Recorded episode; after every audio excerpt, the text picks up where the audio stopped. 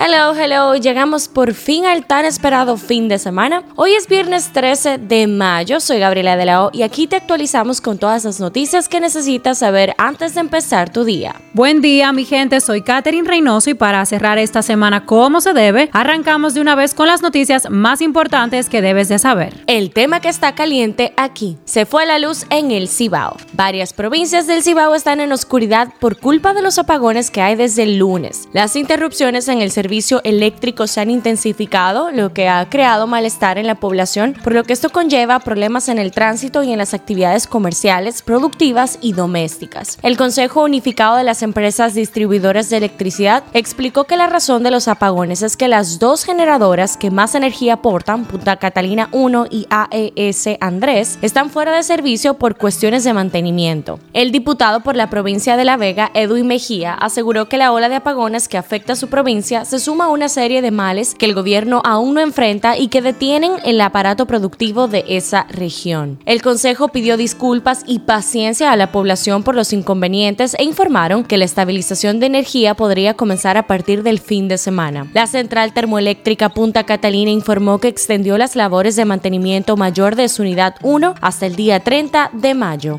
El tema que está caliente allá. Corea del Norte ordenó un estricto confinamiento nacional después de reportar los primeros casos oficiales de COVID en el país. Los medios de comunicación estatales informaron de un brote de Omicron en la capital, Pyongyang, pero no precisaron el número de casos. El gobierno de Pyongyang ha rechazado todo tipo de programa de vacunación, incluso pese al ofrecimiento de otros países. En cambio, decidió tratar de controlar los contagios sellando sus fronteras y hasta ahora no había registrado oficialmente caso alguno, aunque los expertos creen que el virus lleva presente en el país desde desde hace tiempo. Esto es lo que está trending. Una mujer se desnudó en una estación del metro mientras discutía con un agente del cuerpo de seguridad porque aparentemente le impidió el acceso a la parada. La mujer, quien estaba con un niño, se despojó de su ropa al tiempo de vociferar palabras obscenas y dijo, voy a llamar la atención, me voy a encuerar aquí. A donde quiera yo lo hago, que me suban a las redes. El gobierno propone unificar las elecciones en la reforma constitucional que se está discutiendo actualmente en la Mesa de Transparencia e Institucionalidad del CES. La actual constitución dispone que el tercer domingo del mes de mayo son las elecciones presidenciales y congresuales, mientras que el tercer domingo del mes de febrero son las elecciones municipales. De ser aprobada la actual propuesta de reforma constitucional, se celebrarían todas juntas el tercer domingo de mayo cada cuatro años. La periodista Colombia Alcántara criticó la entrevista que le hizo Sergio Carlo al presidente Luis Abinader y el comunicador la llamó envidiosa. La Policía Nacional se valdrá de tecnología y usará un sistema de depuración mediante una plataforma que le permitirá conocer el estatus delictivo de las personas en el mismo lugar donde son retenidas. Un tribunal dictó tres meses de prisión preventiva a dos hombres acusados de matar al estadounidense Jeffrey Richard McMahon el pasado primero de mayo en Casa de Campo. Según el resultado que arrojó la autopsia realizada a José Gregorio Custodio, el joven que murió el pasado 18 de abril cuando fue llevado al hospital provincial desde el cuartel policial de San José de Ocoa, su deceso se debió a una miocardiopatía hipertrófica ventricular, es decir, un infarto agudo al miocardio. El filtro que convierte una cara feliz en una triste se está viralizando en la plataforma de TikTok desde que comenzó el mes. Sin embargo, proviene de Snapchat y para usarlo se debe descargar la aplicación. Fuera de TikTok también se está hablando de él. Concretamente en Twitter se ha convertido en un video que tiene casi 58 mil me gusta y más de 5 mil retweets. La reconocida marca Calvin Klein decidió usar como imagen de la campaña por el Día de las Madres a un hombre trans embarazado y su pareja, tema que se volvió tendencia en redes sociales. Se trata de Roberto Bete y su pareja Erika Fee, una mujer transgénero, que es lo que se mueve en República Dominicana. Hoy es el último día de la vigésima primera edición de la Feria Dominican Annual Tourism Exchange, que, que se realizó desde el 11 de mayo hasta hoy en el Barceló Bávaro Convention Center en Punta Cana. En las efemérides, cada 13 de mayo se celebra el Día Internacional del Cóctel, una celebración que homenajea las geniales creaciones de bartenders de todo el planeta, combinan diferentes bebidas e ingredientes para sorprender y deleitar. El 13 de mayo se celebra también el Día Mundial del Entrenador de Fútbol, para homenajear a uno de los miembros clave dentro de un equipo de fútbol, es decir, el entrenador. Los amantes de la gastronomía árabe cuentan con un día muy especial, pues hoy también se celebra el Día Internacional del Hummus. Politiqueando un chin. Legisladores de oposición criticaron fuertemente al gobierno por pretender privatizar los servicios que ofrecen los consulados dominicanos en el exterior, razones por las que rechazan esta iniciativa. Luis Abinader suscribió este jueves cuatro acuerdos en materia turística con dos aerolíneas y un tour operador canadiense, así como con el grupo Expedia como parte de su estrategia para recuperar el mercado canadiense tras la pandemia. El dirigente del Partido de la Liberación Dominicana, Leonardo Grisanti, quien por años fue un acérrimo defensor de las ejecutorias del expresidente de la República, Danilo Medina, se juramentó ayer en la Fuerza del Pueblo, que es presidida por el expresidente de la República, Leonel Fernández.